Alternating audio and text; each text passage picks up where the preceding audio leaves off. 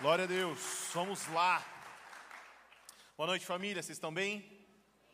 Beleza. Um pouco de frio, né? Vi pela timidez da resposta que eles estão com frio, né, Val? Ah, boa noite, né? Boa noite. Boa noite, família. Aí, vamos esquentar essa parada aí, vamos lá. Nós estamos na nossa série Maranata e nesta série nós estamos falando sobre as alianças. Já falamos algumas aqui e o Douglas na semana passada falou sobre a aliança de Deus com Moisés. Na nossa sequência, agora eu vou falar sobre a aliança davídica. Mas todas as alianças mereciam muito mais tempo, daria para a gente se dedicar muito mais, daria cada uma 10 aulas tranquilamente ok? A gente resume bem para poder transmitir esse conteúdo, mas a de Davi não teve jeito, a gente vai dividir pelo menos duas partes, ok? Então hoje e semana que vem nós vamos falar sobre a aliança de Deus com Davi. Hoje eu vou falar mais ou menos sobre, sobre é, aquilo que motivou essa aliança, o terreno que preparou essa aliança, ok? E na semana que vem a gente fala de fato sobre a aliança. Mas eu quero começar de onde o Douglas parou na última semana, porque faz muito sentido para a gente chegar até aonde a gente precisa chegar hoje aqui, que foi Êxodo 19. Quantos se lembram? Estavam aqui ont ontem, não, semana passada? Estavam aqui alguns, alguns não vão levantar a mão, estão com frio, estão com a mão no bolso, não tem problema, tem uma noção de que a maioria estava aqui. E o Douglas parou em Êxodo 19, Êxodo 19, Deus faz um convite muito importante para o povo. Deus convida o povo para ser o seu reino de sacerdotes. E é muito legal porque o povo responde assim: tudo quanto o Senhor falou a Moisés, nós faremos. Aleluia. Durou até o capítulo seguinte. Capítulo 20, o povo fala assim: fale tu, tu, Moisés, com Deus e não nós, porque senão nós morreremos. O povo não aguentou o tranco, o povo não aguentou a situação, porque também, né, vamos lá, né? Eles estavam diante de uma montanha que tremia, fumegava, fogos de artifícios, como o Douglas falou na semana passada para comemorar o casamento. O povo não deu conta e o povo chegou à conclusão de que se ele se envolvesse naquilo, ele morreria. Então, deixou que Moisés falasse com Deus. De fato, eles estavam certos. Por quê? Porque todas as vezes que nós nos aproximamos de Deus, algo em nós morre para que Ele viva em nós. Essa é a a motivação, essa é a ideia do cristianismo, e esse é o convite feito por Jesus para que nós uh, morramos todos os dias e vivamos a vida dele. Paulo vai falar que está crucificado com Cristo, que já não vive mais, mas Cristo que vive nele, e essa é o nosso ideal, esse é o nosso objetivo. Então, o povo estava certo na sua conclusão, mas tomou a atitude errada. O povo rejeitou aquilo que Deus gostaria que acontecesse, a ideia de Deus expressa em Êxodo 19, então Deus criou uma outra maneira de se aproximar do povo. Deus criou depois de algumas situações, não foi exatamente nessa ordem assim, mas depois de algumas situações que aconteceram, vamos lá, né? Vocês, talvez você se lembre, talvez não, então vou, vou explicar para vocês. Ah, o povo viu Moisés subir, Moisés ficou muito tempo fora, e aí o povo estava precisando ali fazer um movimento de adoração, não tinha seu principal representante, fizeram um bezerro de ouro para substituir Moisés, o povo se perverteu ali, voltou a falar sobre as coisas do Egito, voltou a cair eh, diante de outros deuses, não do Deus verdadeiro que havia tirado eles do Egito, mas teve uma galera que não se misturou com esse movimento, que foi a tribo de Levi. Então Deus escolheu a tribo de Levi para instituir a partir dessa tribo os sacerdotes, ok? Antes de continuar, antes de falar sobre o sacerdócio levítico, é importante falar sobre sacerdócio. Por quê? Porque Deus nos criou para ser sacerdotes. Essa era a vontade de Deus. Quando Deus cria os céus e a terra, ele desejava que a imagem do céu fosse espalhada por toda a terra. Então ele criou um ambiente propício para que ele pudesse estar aqui, e ele criou um representante dele nesse lugar, que foi o homem. E Deus, quando cria o homem, ele modela o pó da terra, modela o barro, e ele sopra o barro, ou seja, o homem foi formado por dois elementos, um terreno e um celestial. Por quê? Porque ele iria fazer a conexão entre esses dois lugares, ele iria promover que o céu fosse espalhado por toda a terra, ele seria o representante de Deus nesse lugar. Mas como nós já falamos aqui, você sabe a história, o homem pecou e isso não aconteceu como, como Deus gostaria. Mas o homem não deixou de ser quem Deus o criou para ser, o homem continua sendo sacerdote. Deus expressa isso em toda a Bíblia, expressa isso em Êxodo 19, em outros lugares, quando ele chama o seu povo de nação sacerdotal, de reino de sacerdotes, de pessoas escolhidas, adquiridas por Deus para fazer a sua vontade. Então, a vontade de Deus é essa, que nós sejamos sacerdotes e nós proporcionemos para ele um ambiente onde ele possa habitar, onde o céu possa vir para a terra. Até aí tudo bem? Tudo bem? Todo mundo comigo? Tranquilo? Beleza? Então tá, foi instituído então o sacerdócio levítico, a família de Levi tomou conta do sacerdócio, e nessa ida de Moisés lá para conversar com Deus, Deus deu um plano para ele, deu um modelo que deveria ser replicado aqui na terra. Esse modelo nós chamamos de tabernáculo de Moisés. Já ouvimos falar desse nome, né? Acho que a maioria já ouviu falar. O que é um tabernáculo, gente? É uma cabana gigante, ok? Então, cabaninha, cabana gigante, tabernáculo, ok?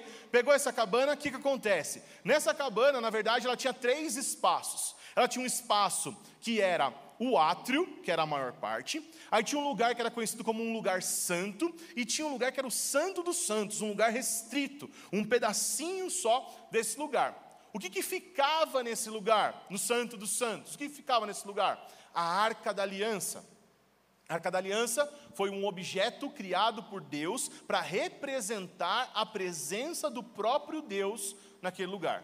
Então, nesse lugar, conhecido como Santo dos Santos, ficava um objeto que representava a presença do próprio Deus. E o que acontecia para que a vontade de Deus começasse a acontecer de acordo com aquilo que ele já havia proposto, mas o povo não deu conta de fazer. Acontecia que uma vez por ano, o sumo sacerdote matava um cordeiro, se purificava, o cordeiro recebia o pecado dele, ele se purificava e entrava nesse lugar, e a presença de Deus descia naquele lugar, e finalmente Deus podia habitar com o seu povo. Pergunto: essa era a plena vontade de Deus, que um homem recebesse a sua presença? Obrigado, Douglas. Então, temos um crente entre nós aqui, aleluia. Não!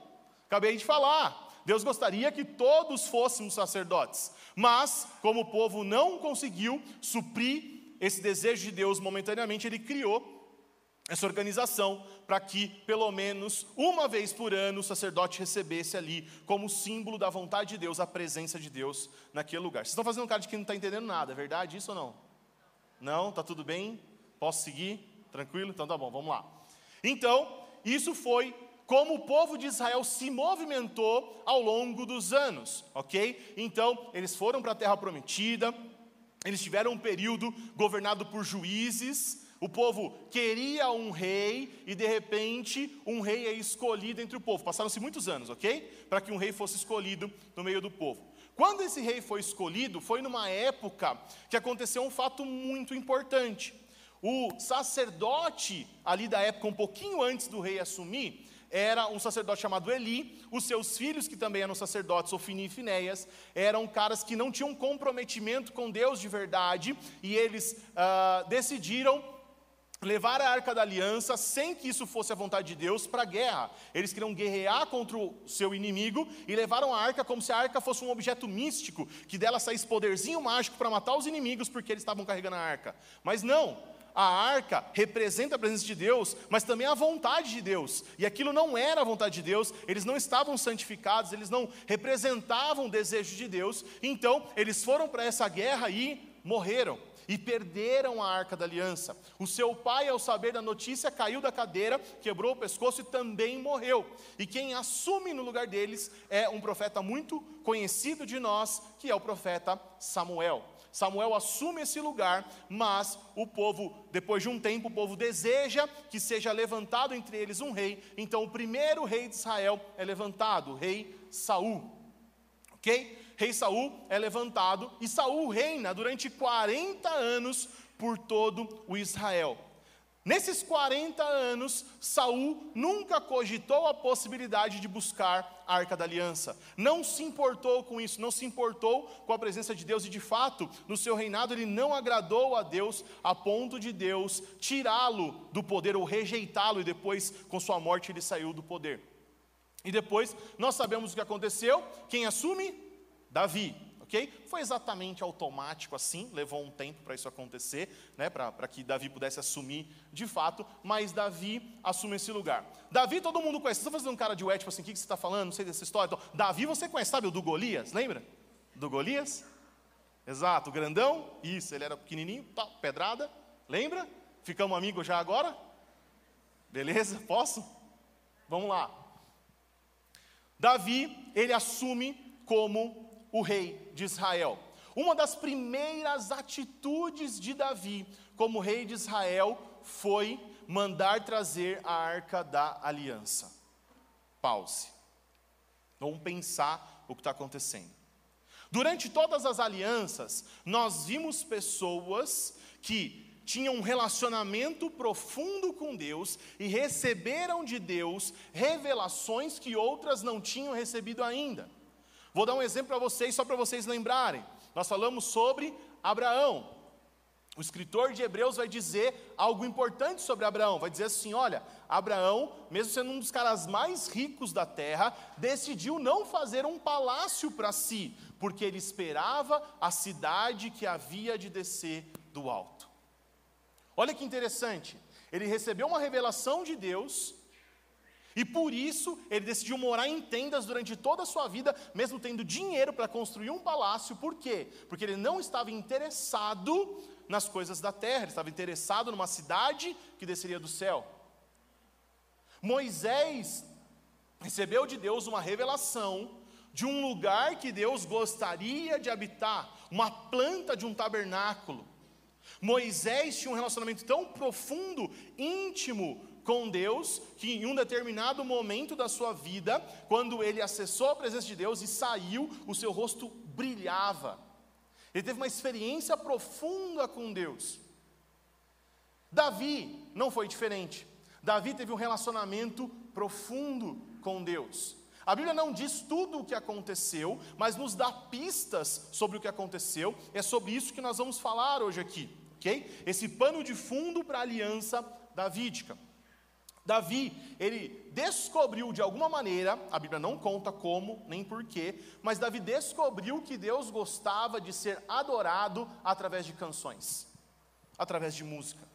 Até aquele momento, até Davi se manifestar dessa maneira, até Davi mostrar isso para o povo, em nenhum momento da história de Israel, Deus foi adorado com músicas. Teve até uma celebração ali de Miriam, quando saiu da, do Egito, teve um salmo que Moisés que escreveu, mas fala assim: adoração através da música, quem instituiu essa parada, quem entendeu esse gosto, esse desejo de Deus, quem entendeu que talvez tinha música no céu e quis repetir o que havia no céu aqui na terra, foi Davi.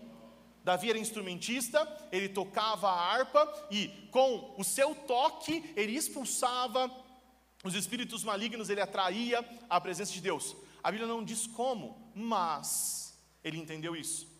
Abre aí no Salmo 27 comigo. Vamos dar uma olhada como que funcionava a cabeça de Davi.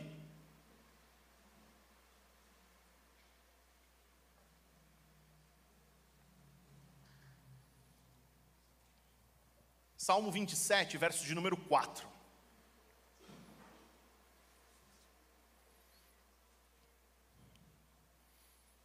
Salmo 27, 4 diz assim: ó.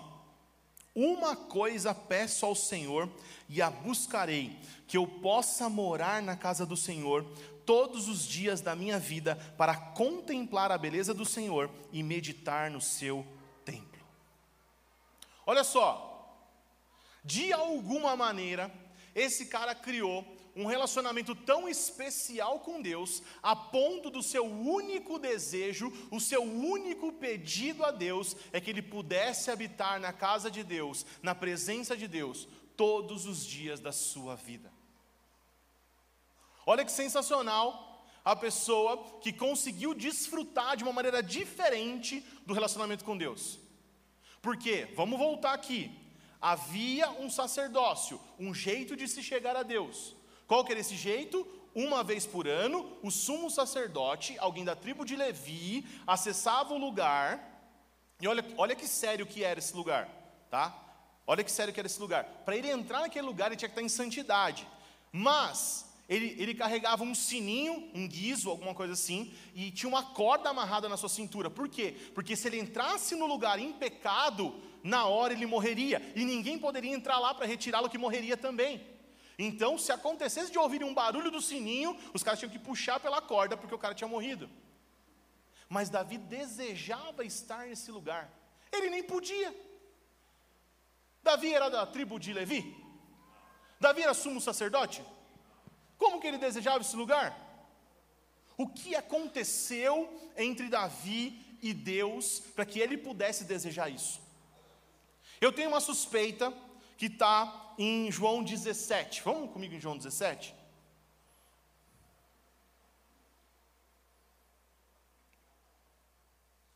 João 17 é a oração de Jesus, uma oração muito conhecida, mas eu quero ficar com um versículo só que me diz algo muito importante sobre o que nós estamos falando aqui.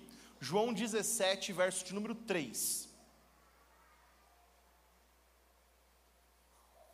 João 17,3 diz assim: ó, e a vida eterna é essa, que conheçam a Ti, o único Deus verdadeiro, e a Jesus Cristo a quem enviaste.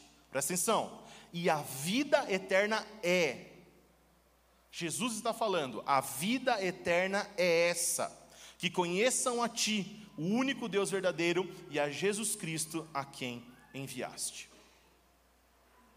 Então, Jesus está dizendo que a vida eterna é conhecer a Deus, ok? Eu não sei se você é velho como eu, porque tem muita gente velha, mas muita gente nova também aqui. Mas eu, quando eu li a Bíblia, quando eu era criança, não tinha essas versões mais legais que nós temos hoje. E eu lia uma versão que dizia assim: ó, e Adão conheceu a Eva e tiveram filho. Vocês são dessa época ou não? Estou sozinho aqui. Não? E Adão conheceu a Eva, certo? O que é conhecer, gente? Relacionamento íntimo, profundo, relacionamento capaz de gerar frutos. A vida eterna é conhecer a Deus, ou seja, a vida eterna é se relacionar intimamente com Deus se relacionar profundamente com Deus. E talvez dessa relação você gerar frutos. O que eu acredito que aconteceu? Eu acredito que Davi experimentou um relacionamento tão profundo com Deus que ele pôde provar os frutos dessa vida eterna mesmo antes da hora. Se a vida eterna é conhecer a Deus, se quem conhece a Deus já está vivendo a vida eterna, o tempo não importa mais, sim ou não? O tempo não importa mais. Estou vivendo a vida eterna, o tempo passa a ser irrelevante, certo? Olha só como o tempo ficou irrelevante na vida de Davi, Salmo 110.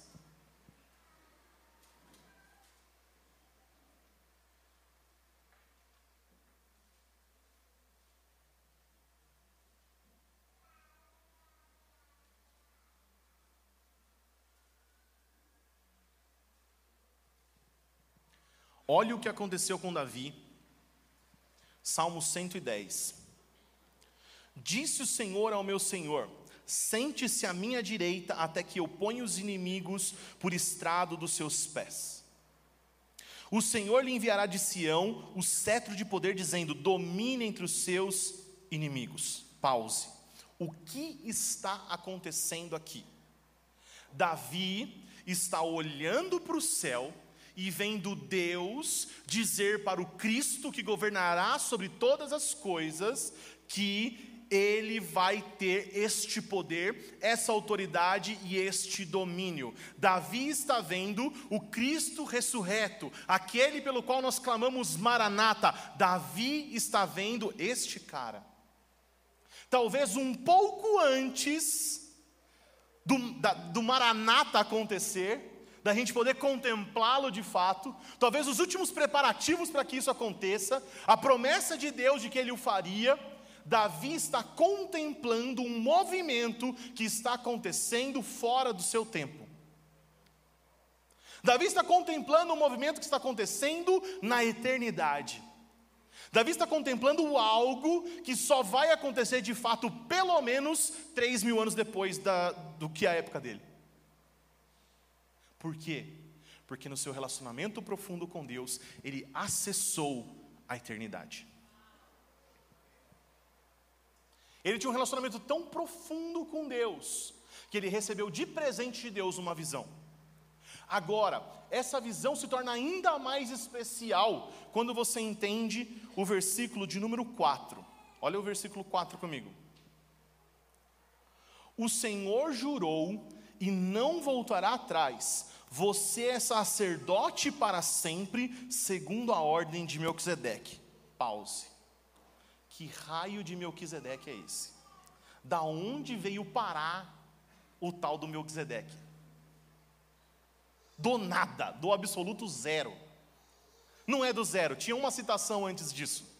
Um encontro de Melquisedeque com Abraão. Abraão encontra com esse cara, Melquisedeque, que era rei de Salém. Salém é a Jerusalém, Salém significa paz, então ele era um rei de paz. Melquisedeque significa rei de justiça, então ele era um rei de paz e de justiça. Ao mesmo tempo que ele era rei, ele era sacerdote também, recebeu de Abraão o dízimo, trouxe curiosamente uns elementos pão e vinho, celebrou algo que a Bíblia não relata o que é, mas eu suspeito que a gente já ouviu falar numa celebração feita com pão e vinho em algum lugar, talvez, talvez você se lembre, né? Não sei, já ouviu falar? Não, não lembra? Nada?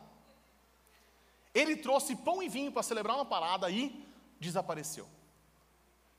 Depois disso, ele é citado por Davi.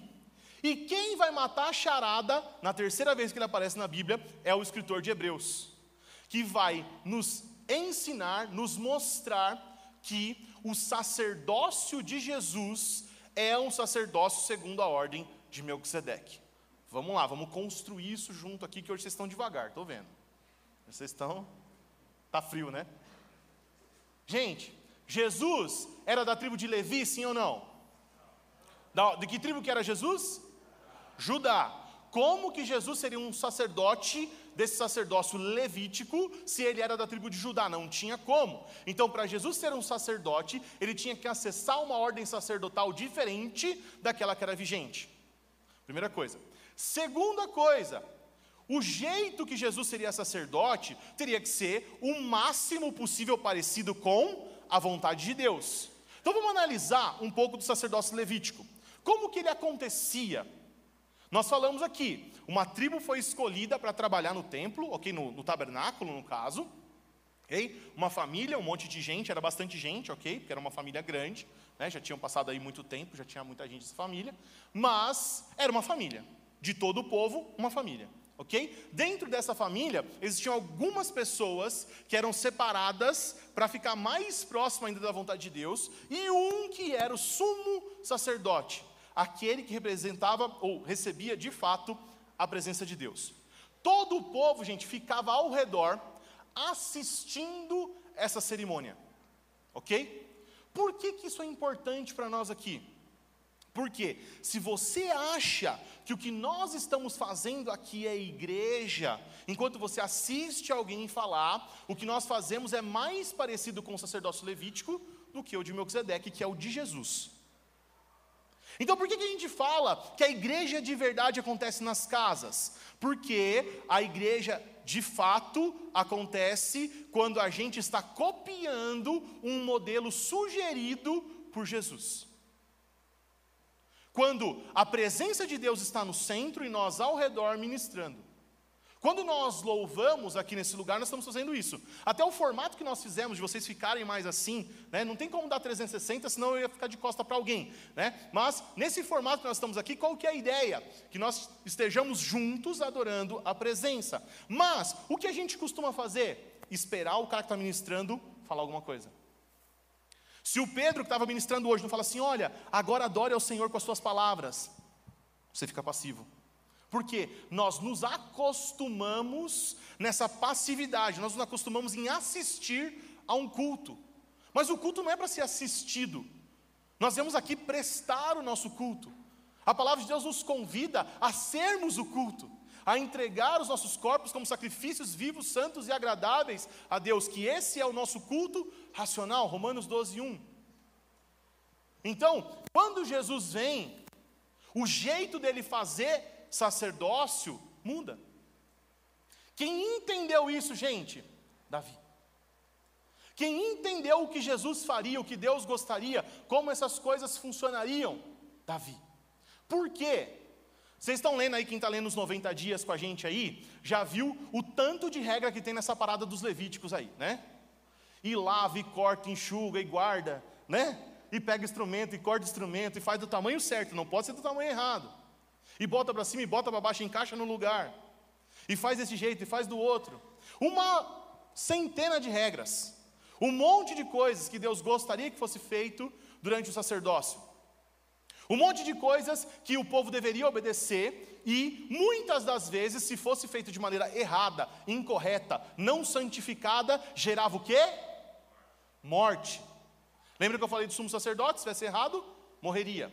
Olha só que interessante. Saul, ele, como rei, estava num momento que ele iria adorar a Deus, mas na história de Israel, os reis não eram sacerdotes. O rei era o rei, o sacerdote era o sacerdote. Então, ele tinha que esperar o sacerdote chegar. Mas o sacerdote demorou, demorou, demorou e falou: Quer saber? Vou fazer isso aqui. Vou eu resolver essa parada aqui. Foi lá e fez o sacrifício. O que aconteceu com ele? Deus o rejeitou. Aí Davi vai e, fugindo de Saul um dia, morrendo de fome, entra no lugar que era reservado para os sacerdotes. Tinha uns pãezinhos especiais que era só para os sacerdotes comer, que outras pessoas não poderiam comer. Ele pede daquele pão e ele come daquele pão e não acontece nada. Aí Davi, como rei, vai e veste a roupa de sacerdote, aquele negoção de ouro com as pedrinhas assim, você já viu em algum lugar isso aqui, ok? E ele vai e ele se apresenta como sacerdote, ele faz sacrifício, ele pega o urim tumim lá para tomar decisões. O certo era Davi morrer. Por que, que ele não morreu? Por que, que um cara que fez algo menos grave que ele, que foi Saul, foi condenado por Deus e Davi, que fez coisas muito mais graves, não sofreu consequência ainda ganha um bônus. Deus fala assim: ó, esse cara é um cara segundo o meu coração. Não estou entendendo mais nada. O que está acontecendo? Por quê? Porque o relacionamento dele com Deus era tão profundo que ele entendeu a vontade de Deus e trouxe a existência, a vontade de Deus da eternidade para o seu tempo. Primeira coisa que ele fez, ou uma das primeiras, foi buscar a arca da aliança, trouxe a arca da aliança e existia um lugar preparado para essa arca. Vocês se lembram? Tabernáculo de Moisés, três espaços, no mais importante, o Santo dos Santos, a arca ficava ali. Durante 40 anos, o tabernáculo estava armado, mas a presença de Deus não estava lá. Durante 40 anos o culto acontecia, e a presença de Deus não estava lá. Durante 40 anos os sacerdotes trabalhavam naquele lugar e a presença de Deus não estava lá. Sabe o que, que parece isso, gente? A igreja desses dias. Porque é muito fácil para a gente se transformar no clubinho do Dizascope, para a gente tocar as musiquinhas legais, para a gente pintar nossa parede de preto, para a gente cumprimentar a galera com o nosso cumprimento, para a gente fazer as coisinhas que a gente gosta e Deus ficar do lado de fora. Sabe, eu poderia falar do que acontece em outros lugares, mas para acontecer aqui é um estalar de dedos. Um pouquinho que a gente se desviar daquilo que Deus está propondo a nós. É muito fácil para a gente virar um clubinho super gostosinho da gente estar junto e Deus está do lado de fora. Aconteceu isso com o povo de Deus, pode acontecer conosco. Nós falamos sobre isso quando nós citamos a igreja de Laodiceia, na época a gente falou sobre as sete cartas. Nós falamos sobre isso também quando o Cantarino teve aqui recentemente falando também sobre isso. Nós precisamos estar atentos. Por quê? Porque se ele não estiver aqui, o que nós estamos fazendo não serve de nada. Era melhor ir para outro lugar. Se a presença de Deus não estiver no centro do que nós estamos fazendo, nós estamos fazendo errado. Eu não sei dizer por que isso estava acontecendo, a Bíblia não explica exatamente como foi, mas durante 40 anos os caras ficaram lá e a presença não estava lá. Agora, quando Davi vem com a arca, ele não leva para aquele lugar. Por quê? Porque ele estava acessando algo da eternidade e estava comunicando com o povo do seu tempo. O que ele fez? Ele criou um espaço, um tabernáculo também, só que sem divisórias. Em vez de três espaços, sem divisórias. E pôs no meio. E falou assim: galera, vamos lá comigo. Você é besta? O que, que acontece quando a gente vai para a presença da arca? A gente morre. A gente morre se for sacerdócio levítico. Mas ele entendeu o sacerdócio de Melquisedeque. Ele entendeu o que Jesus ia fazer mil anos depois. Sabe por que você está aqui hoje? Porque você recebeu uma notícia de que dois mil anos atrás o próprio Deus se tornou homem para morrer no lugar, no nosso lugar, para morrer pelos seus pecados. Se nós morrêssemos, seria impagável. Mesmo a nossa vida não seria capaz de pagar aquilo que nós devíamos a Deus, mas Ele morre em nosso lugar. E uma das coisas que acontece quando Ele faz isso é o quê? O véu do templo se rasga do alto até embaixo e o acesso à presença de Deus fica liberado. Deixa eu te falar uma coisa. Mil anos antes disso acontecer, Davi rasgou o véu. Mil anos antes disso acontecer, um cara que experimentava a eternidade acessou esse lugar e chamou seus amigos para ficar ali.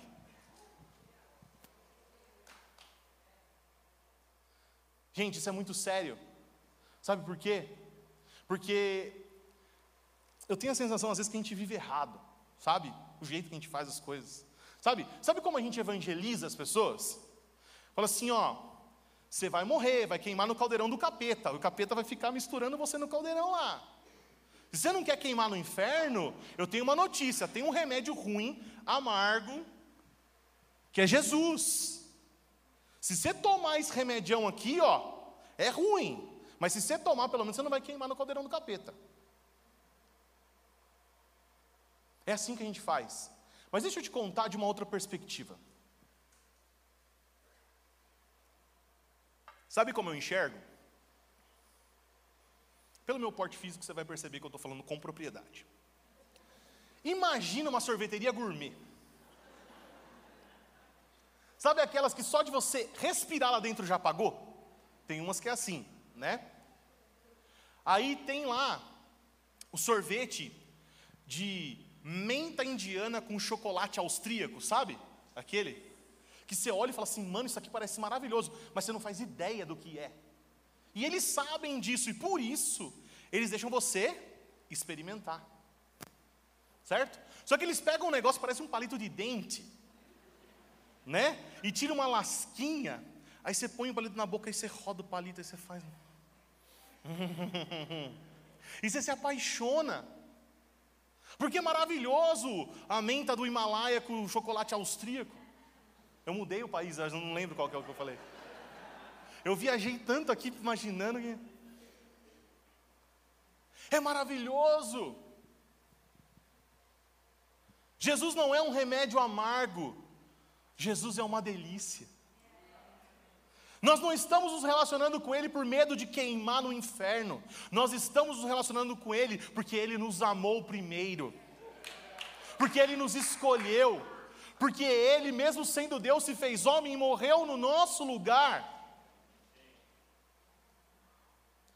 Só que quando você vai pedir o sorvete, você sabe que você vai ter um problema. Porque custa muito caro. Quando você vai nesse lugar, a pessoa pergunta se vai pagar débito, crédito ou doação de órgãos. Aí você pode deixar um fígado ali, pega duas bolinhas, né? Mas ele pagou o preço, gente. Você não seria capaz de pagar, mas ele pagou o preço. E sabe o que ele falou? Ele falou o seguinte, ó, meu pai é o dono da fábrica, e quando eu voltar eu vou te levar para morar lá dentro. Entendeu? Nós precisamos mudar a nossa perspectiva.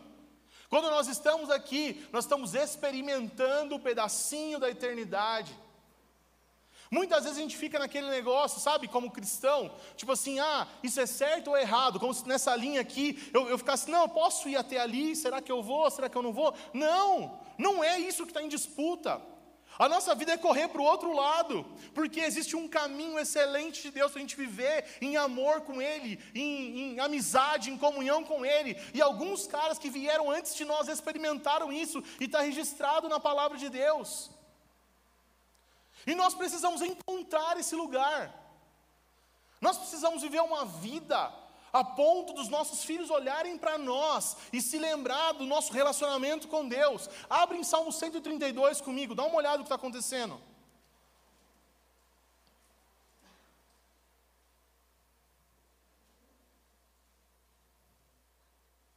Deixa eu te dar um contexto enquanto você abre aí. Salmo 132 é um salmo de Salomão, quando Salomão está falando com Deus e relembrando Deus uma situação.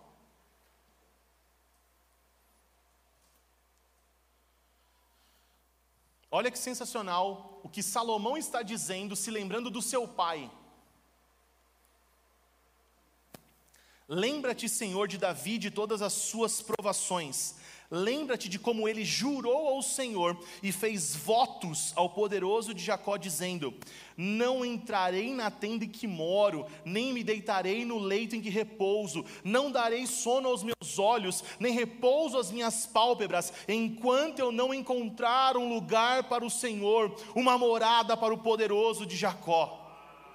Meu Deus, será quando os nossos filhos olham para nós, se lembram desse tipo de declaração? Será que nós temos vivido uma vida a ponto de causar nos nossos filhos esse comportamento? Por quê? Porque ele já tinha morrido, ele já tinha passado, mas o seu filho ainda se lembrava das suas promessas, do seu voto, de como ele vivia, de como ele desejava a presença de Deus a ponto de rejeitar o seu palácio para dedicar a sua vida a Deus. Esses caras, em relacionamento profundo com Deus, encontraram um lugar de amizade e de comunhão com Deus, que as coisas desse mundo perderam o valor. Nós precisamos encontrar esse lugar. Nós precisamos entender o que está acontecendo, gente. Semana que vem nós vamos falar sobre isso sobre a construção dessa casa, sobre o reinado de Davi, sobre como tudo aconteceu e a aliança que Deus fez com ele, que apontaria para o Messias. Mas nós estamos falando de um cara que dedicou a sua vida para a glória de Deus. Sabe, gente, sabe o que ele fez? Ele criou um espaço, porque ele entendeu que Deus queria habitar no meio do povo. Ele criou um lugar dentro do sacerdócio de Melquisedeque, daquele que apontava para Jesus e que de fato Jesus é o representante.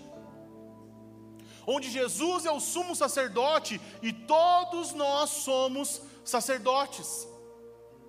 Neste sacerdócio proposto por Jesus e é, utilizado, iniciado por Davi, não havia espaço para espectadores. Muitas vezes essa é a nossa postura. Quando a gente sai da nossa casa e vem para esse lugar, você pensa assim: nossa, tomara que o louvor seja bom, né? Tomara que a palavra hoje fale comigo. Tomara que seja algo de ânimo para eu caminhar, continuar minha caminhada. Deixa eu te contar um segredo. Não é isso que Deus espera. Quando você vem para cá, você tem que vir pensando: o que, que eu vou dar para o Senhor hoje? Qual louvor eu vou entregar para Ele? O que será que o céu está cantando para eu cantar também? Sabe, a gente tem se tornado um, um sommelier de culto, né? Tipo assim, ah, hoje o louvor foi nota 7.2 e a pregação 6.8. Anda muito, balança muito, né? Tomei essa cornetada já hoje, já de manhã. Não deu certo, estou continuando, não teve jeito. Nós viramos sommelier de culto, nós ficamos avaliando os pregadores. Ah, não, eu prefiro quando fulano prega. Ah, eu prefiro quando fulano está cantando. Não, cara, eu prefiro quando você vem e se entrega por inteiro aqui, cara. Eu prefiro quando você entende que o seu lugar não é um lugar de espectador, mas de um dos sacerdotes que vai promover a presença de Deus ser espalhada por todo esse lugar que vai criar um ambiente propício para que o próprio Deus desça habitar conosco. É por isso que nós nos reunimos aqui. Não é para receber uma palavrinha gostosinha. Claro, pode ser que um dia você precise e nós estamos aqui para um ajudar o outro, para um encorajar o outro e está tudo bem. Mas o seu normal, o seu dia a dia, o seu culto tem que ser a entrega. Você precisa mudar o jeito como você funciona. Nós precisamos fazer isso dia após dia. Como eu falei, nós precisamos nos atentar àquilo que Deus está fazendo, porque é muito fácil para nós. Cara, 28 anos que 90% dos domingos eu estive numa igreja. Vou fazer 36 agora, tem 28, 29 anos que eu faço isso. É muito fácil para virar um clubinho na minha cabeça. É muito, muito fácil para virar um compromisso social. É muito fácil para a gente saber o que fazer. Gente, uma rápida, duas lenta, uma palavra para tocar o seu coração, para você trazer uma oferta nesse lugar, uma palavra encorajadora para a sua semana ser abençoada e você vai me amar. Nós sabemos como fazer. Só que esse é um caminho muito perigoso. E nós precisamos ser fiéis àquilo que Deus tem revelado a nós. Nós não podemos nos conformar, porque Deus está nos alertando, Ele pode estar do lado de fora. E aí, cara, tudo perde o sentido. Davi entendeu isso. Davi trouxe a presença de Deus para o centro e colocou os sacerdotes ao redor. Davi, pela sua amizade, seu relacionamento com Deus, ele entendeu gostaria, que Deus gostaria de ser adorado com músicas e produziu músicas ao redor desse lugar. Produziu adoração e intercessão através desse lugar. Davi entendeu que no céu isso acontece 24 horas por dia, 7 dias na semana. E sabe o que ele fez? Fez acontecer aqui na terra 24 horas por dia, 7 dias na semana. Ele contratou 4 mil sacerdotes que dedicavam a sua vida a fazer isso funcionar durante 24 horas por dia, durante 7 dias por semana. É isso cara que conheceu a Deus profundamente e expressou a vontade de Deus do céu aqui na terra. Deixa eu te falar, para você deveria ser muito mais fácil. Porque Davi teve que ter uma revelação do que aconteceu. Nós já sabemos o que aconteceu. Davi precisou enxergar algo que aconteceria mil anos depois. Nós já sabemos, faz dois mil anos que isso aconteceu. Nós precisamos entrar nesse lugar. E sabe, gente, quando deu o problema na igreja, primeiro, primeiro problema que a igreja enfrentou, lá em Atos 15, para entendimento de se será que o gentil pode fazer parte ou não? Gente, durante toda a história, Deus deixou claro que Israel seria a primícia, que os gentios participariam do que eles estavam fazendo. Durante toda a história, os gentios somos nós, que não somos judeus, participamos de alguma maneira de tudo que Deus tem feito. Mas, e, e, o próprio Jesus, né? Maior revelação de Jesus, João capítulo de número 4, ele revela sobre a adoração ou sobre os adoradores que o Pai procura para quem? Para a mulher samaritana. Samaritana é o que? União de judeu com gentil. Ou seja, estava claro, estava explícito, mas eles ainda estavam com esse problema. Os gentios começaram a converter, eles não sabiam o que fazer, Atos capítulo de número 15, verso de número 16, Tiago toma a palavra e ele fala assim: gente, isso que está acontecendo aqui é aquilo que profetizou o profeta Amós. Vamos lá, aonde que está essa parada? Na nossa Bíblia hoje, Amós 9,11. Na deles, eles tiveram que procurar em algum rolo, né? Porque não tinha descrição, tiveram que procurar até encontrar. Mas nós sabemos, Amós 9,11 que fala assim, ó: "Então nos últimos dias eu restaurarei o tabernáculo caído de Davi", diz o Senhor. A vontade de Deus expressa. Gente, existia o tabernáculo de Moisés, existia o templo de Salomão, mas quando Deus vai falar sobre como Ele quer que as coisas terminem, Ele fala que Ele vai restaurar o tabernáculo caído de Davi um lugar sem divisórias, onde todo o povo pode acessar a presença de Deus. Você acha que é uma coincidência que a gente faz os DNAs A gente chama de igreja nas casas? Não. O DNA existe, por quê? Porque nós colocamos a presença no centro, estamos todos os sacerdotes ao redor. Sendo família, sendo igreja, fazendo a vontade de Deus acontecer. Você acha que amanhã vai ter sala de oração? Porque é uma coincidência que é moda? Você, ah, está ficando moda a sala de oração. Vamos fazer aí uma sala de oração. Não, porque nos últimos dias ele restauraria o tabernáculo caído de Davi. Adoração e intercessão sem cessar pessoas que vão dedicar a sua vida por uma coisa, pessoas que vão declarar na sua vida o Salmo 27:4, uma coisa peço ao Senhor e a buscarei, que eu possa estar na tua presença todos os dias da minha vida. Nós não estamos aqui brincando de igrejinha. Nós não temos vagas aqui para você bater o ponto de domingo e ir embora e não se comprometer com o que está acontecendo nós decidimos ser fiel àquilo que Deus tem entregado a nós. Não dá para ser um espectador nesse lugar. Eu sei que eu posso estar frustrando algumas pessoas, mas eu esperava que você dissesse glória a Deus, porque eu não quero ser um espectador. Eu quero fazer aquilo que a Bíblia está dizendo para eu fazer.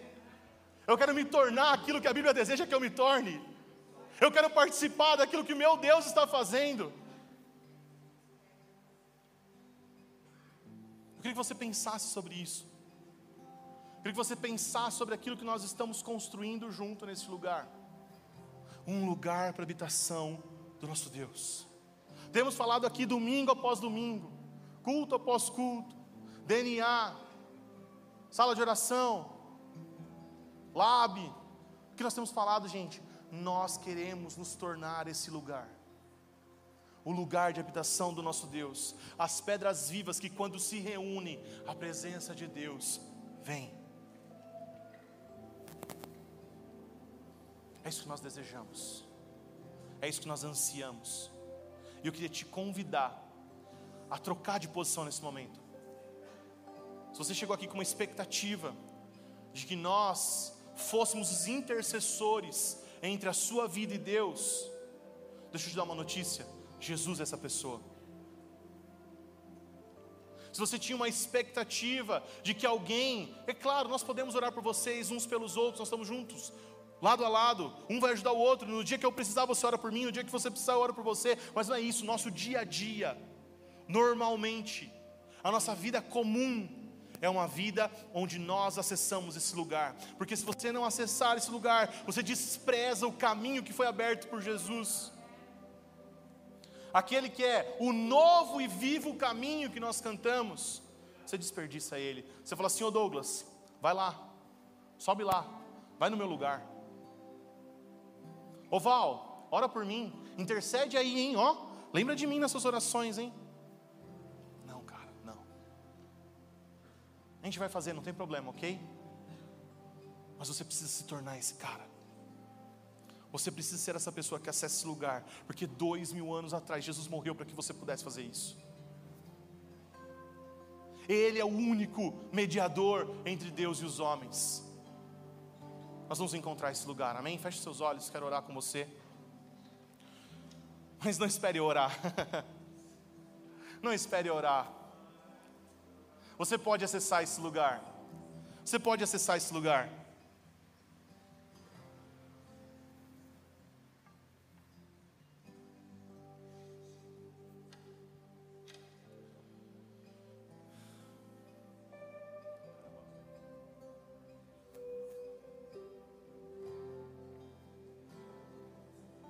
Senhor, nós desejamos experimentar aquilo que o Senhor deseja para nós.